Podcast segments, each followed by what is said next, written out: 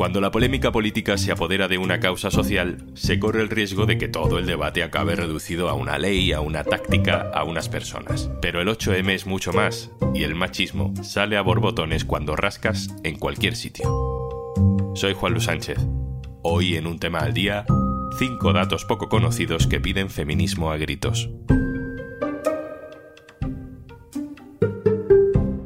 Una cosa antes de empezar. Hola, Juanjo de Podimo, otra vez por aquí. Oye, ¿todavía no has probado nuestra aplicación Podimo? Entra en podimo.es barra al día porque te regalamos 60 días gratis.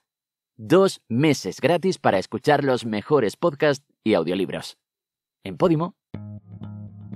Hoy es 8 de marzo, día de reivindicación feminista, y corremos el riesgo de que las tensiones políticas nos acaben nublando la vista. Por eso, nuestro ejercicio de hoy es acudirnos de táctica partidista, de trincheras, para recordarnos cuál sigue siendo el fondo de la cuestión. La sociedad es machista y no solo en aquellas grandes cosas que ya todo el mundo tiene claras. Hay ejemplos, fundamentados, en casi cualquier sitio. Tiramos de periodismo de datos y tiramos de perspectiva de género.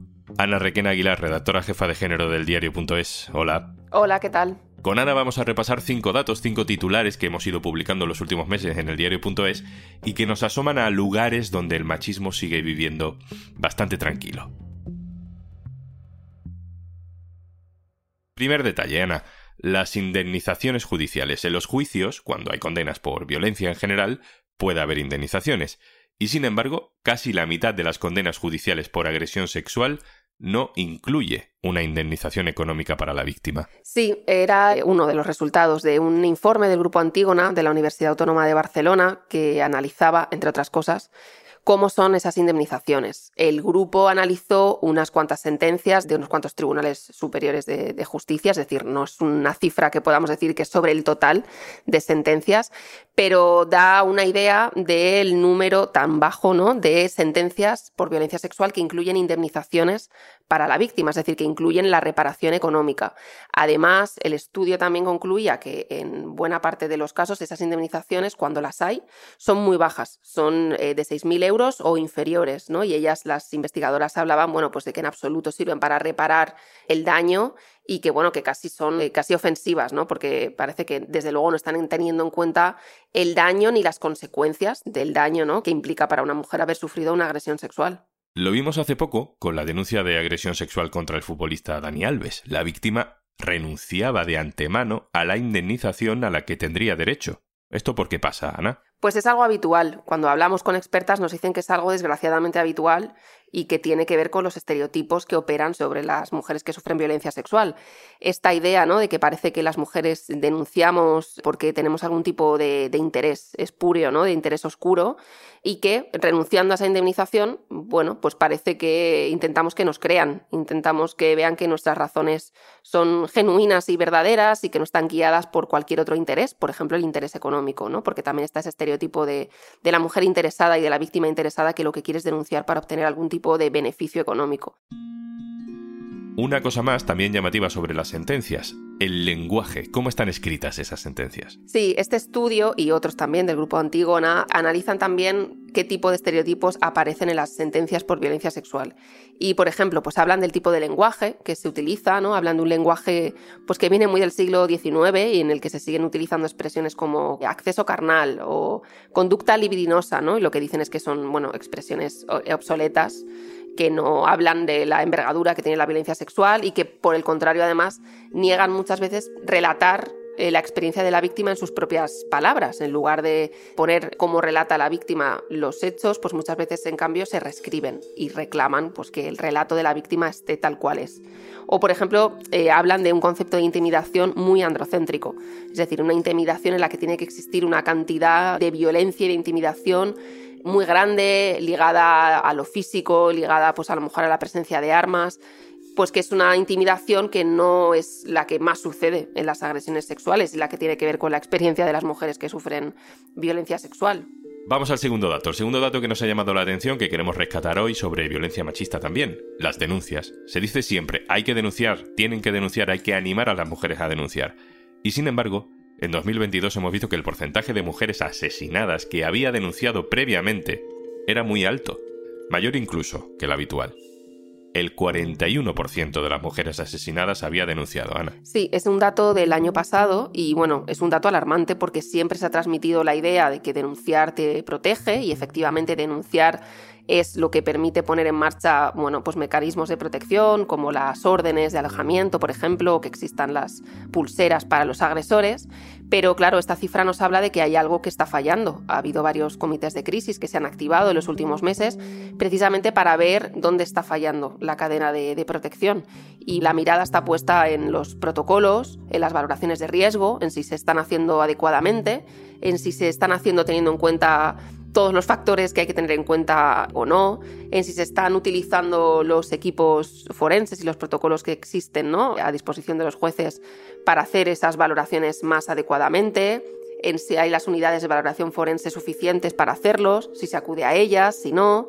Y también, bueno, habla de que la violencia de género se entremezcla con muchas otras discriminaciones pues ahí hay casos de todo tipo y a lo mejor vemos cómo, además de denunciar, pues necesitas un lugar y una vivienda a la que ir después de denunciar, por ejemplo, ¿no? Para poder separarte, pero también para poder vivir, para poder tener acceso, ¿no? A, una vida mm, sostenible económicamente después a lo mejor de separarte y no seguir dependiendo de tu maltratador. Es decir, que creo que habla de fallos y de la complejidad de abordar muchas veces la violencia machista, a la que hay que responder pues, con muchos medios y con muchos recursos. Damos el salto a lo laboral para ir al siguiente tema. Hay más mujeres matriculadas en la universidad que hombres. Hay un 56% de mujeres universitarias. Y, sin embargo, en carreras de tecnología, de ciencia, de ingeniería, de matemáticas, son solo el 36%, Ana.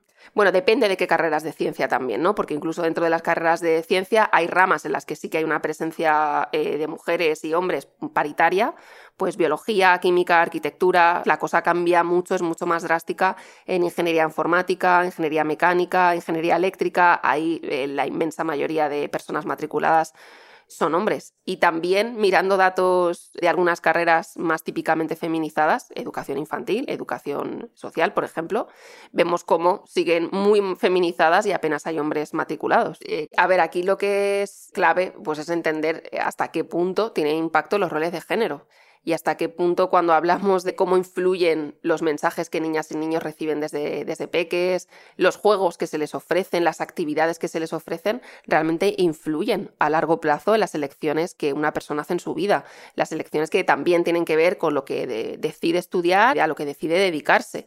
Y está claro que esos roles de género siguen operando mm, pues de manera muy fuerte. Y luego pues que hay ámbitos, eso, muy, muy asociados a la masculinidad, que muchas mujeres también sienten muy hostiles cuando entran en ellos, ¿no? Como es el de estas ingenierías que hemos mencionado, y también muchos hombres que cuando entran en ámbitos muy feminizados, pues también de alguna manera muchas veces se sienten estigmatizados. Vamos al siguiente tema, vamos a mirar no a las empresas, sino a las administraciones públicas, donde además supuestamente hay leyes de paridad ya en vigor. ¿Qué datos encontramos que nos estén diciendo que algo no funciona, ¿Qué me dirías, Juanlu? Sí, te cuento que España ha tenido más alcaldes que se llaman José, Antonio, Manuel y Francisco que alcaldesas. Es decir, que el poder municipal está y ha estado tremendamente masculinizado y que es un ámbito de poder donde hay más resistencias a esa paridad. ¿No? Parece una anécdota, pero estamos hablando de que casi un poco más de la mitad de los municipios de España nunca han estado regidos por una alcaldesa, siempre han tenido alcaldes hombres. Pero ¿cómo es eso? Eh, lo que me dices es que hay cuatro nombres de hombres que ya acumulan más alcaldías que todas las mujeres alcaldesas juntas? Sí, así es. Te estoy diciendo que desde las primeras elecciones municipales democráticas, que fueron en 1979, ha habido 83.761 nombramientos de alcaldes frente a 9.914 de alcaldesas. Y que solo ya la suma de los José, Antonio, Manuel y Francisco ya es mayor que la de todos los mandatos de mujeres en el poder municipal lo que sabemos también es que a mayor tamaño del municipio sí que normalmente hay más probabilidades de que una mujer haya llegado a ser alcaldesa y que claro, la ley de igualdad sí que obliga a que haya una representación de entre el 60 y el 40% de los dos sexos por cada tramo de cinco candidatos de una lista electoral y del cómputo global de la lista, ¿no? Pero claro, este requisito solo operaba para los municipios de más de 3.000 habitantes. ¿Qué patrón dirías? Yo creo que el número de habitantes es una pista, pero mm, ¿qué patrón tenemos para identificar esos municipios donde nunca ha habido una mujer alcaldesa? Pues lo que vimos al hacer esta radiografía es que las zonas rurales es donde más alcaldes, hombres, ha habido, donde más masculinizado ha estado ese poder municipal. Y que conforme aumenta efectivamente pues, el número de, de habitantes, aumenta los municipios que sí han tenido alguna vez una mujer al mando. ¿Y por qué? Lo que quisimos también es buscar las causas, porque esta desigualdad en el poder municipal. Y hay varios motivos que nos decían las expertas. Pues por un lado, es si de la política a lo mejor autonómica, nacional, puedes vivir, de la política local muchas veces no. Los cargos de alcalde, concejalías no están remunerados, con lo cual solo las personas que se lo pueden permitir y que tienen pues, un trabajo remunerado o tiempo para hacerlo, se pueden dedicar a ello. Y claro, ahí la política se convierte en una especie de triple jornada para las mujeres. Si ya sabemos que hay un reparto muy desigual de los cuidados y que recae mayoritariamente sobre las mujeres, añadirte además una labor y una tarea política que no está remunerada, pues es imposible para muchas mujeres. Pero también el desinterés de los partidos. Y luego, pues que hay también roles de género en el poder y cuanto más pequeño es ese municipio, muchas veces, pues más difícil es romper esos roles de género, en lo que se espera de un hombre y de una mujer y de un vecino y de una vecina. Y esto también ha hecho que el poder local pues esté sobre todo en manos masculinas. Vamos a terminar con un último dato que así de primera puede parecer esperanzador. Eh, los hombres, después de la pandemia, pasan más tiempo haciéndose cargo de sus hijos y de las tareas domésticas. Hemos ganado tres horas a la semana con respecto a lo que hacíamos antes de la pandemia. Sí, es la conclusión de un estudio del Observatorio Social de, la Caixa que analiza cuántas horas al día dedicaban hombres y mujeres al cuidado y las tareas domésticas antes y después de la pandemia y lo que ven es que sí que los hombres han aumentado tres horas a la semana esa dedicación y que las mujeres han reducido su dedicación en esa cantidad. Aún así, la situación sigue siendo muy desigual, porque claro, si ya partíamos de una desigualdad, las mujeres dedicaban muchas más horas que los hombres, en realidad esa brecha sigue siendo eh, muy grande, ¿no? Digamos que ahora los hombres dedicarían de media unas 19 horas semanales a estas tareas y las mujeres 30. Es decir, sigue habiendo 11 horas de diferencia a la semana en la dedicación de hombres y mujeres a los cuidados. ¿Qué más sabemos sobre cómo evolucionan esos equilibrios en el ámbito privado? Pues sabemos que también hay diferencia en a qué tareas se dedican hombres y mujeres. Es decir, lo que ven en general los estudios es que los hombres sí que dedican ahora más tiempo, por ejemplo, a cuidar de sus hijos, pero no aumenta de la misma manera la implicación de los hombres ni las horas que los hombres dedican, por ejemplo, a las tareas domésticas, a las tareas del hogar y a las tareas también menos agradecidas, ¿no? Que tienen que ver a lo mejor pues con limpiar el baño o incluso con tareas más invisibles, ¿no? Que tiene que ver con esta carga mental de estar pendiente de lo que hay que hacer, no solo ir a la compra, sino quién hace esa lista de la compra, quién decide que es hora de, ir a comprar, quién está pendiente de que es la revisión de tales años de tu hijo, quién está pendiente de que hay que pensar en qué le vas a regalar a tu hermana en el cumpleaños sigue estando muy del lado de las mujeres, creando pues bueno, una desigualdad que es difícil muchas veces de, medir, que es escurridiza porque es más invisible, pero que implica también pues una desigualdad y además una sobrecarga mental para las mujeres. Ana Requena Aguilar, redactora jefa de género del diario.es. Un abrazo, gracias. Gracias y nos vemos en la calle. Y antes de marcharnos... Si escuchas frecuentemente un tema al día, supongo que eres de podcast. Pues tienes un montón por descubrir en Podimo y te regalamos 60 días gratis para que puedas disfrutarlos. Descarga nuestra app entrando en podimo.es barra al día, regístrate y usa tu cuenta en tu móvil o en el ordenador. Charlas divertidas, true crime, ficción, algunos podcasts que no sabríamos ni cómo categorizar de lo locos que son. Y esto nos encanta. Pero además, tienes un montón de audiolibros para que desconectes de la realidad durante horas. 60 días gratis para que descubras todo el contenido de Podimo por ser oyente de un tema al día. Venga, vale, te lo repito.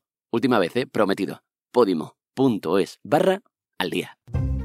Esto es un tema al día, el podcast del diario.es. Si te gusta lo que hacemos, necesitamos tu apoyo. Hazte socio, hazte socia en el diario.es barra socio. Este podcast lo producen Carmen Ibáñez, Marcos García Santonja e Izaskun Pérez. El montaje es de Pedro Nogales. Yo soy Juan Luis Sánchez. Mañana, otro tema.